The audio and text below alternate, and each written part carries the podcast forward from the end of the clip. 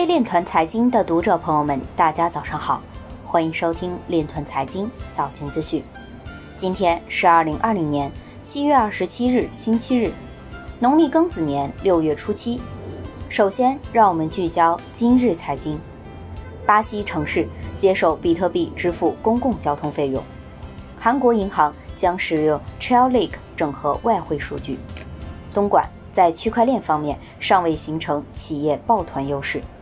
西宁市区块链等高新技术与实体经济融合发展起步很高。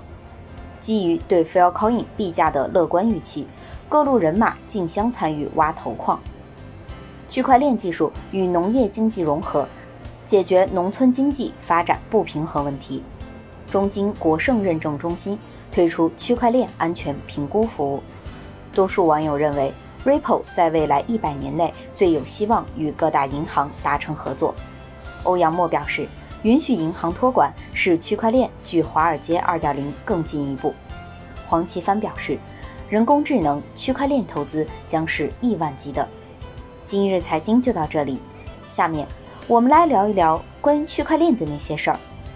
据深圳晚报消息，记者从深圳大学获悉，2020年该校新增了广东省首批获得教育部审批通过设立的金融科技专业。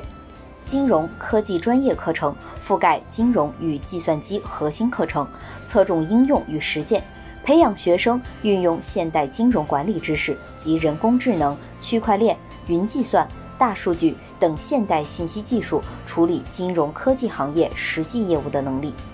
以上就是今天链团财经早间资讯的全部内容，感谢您的关注与支持，祝您生活愉快，我们明天再见。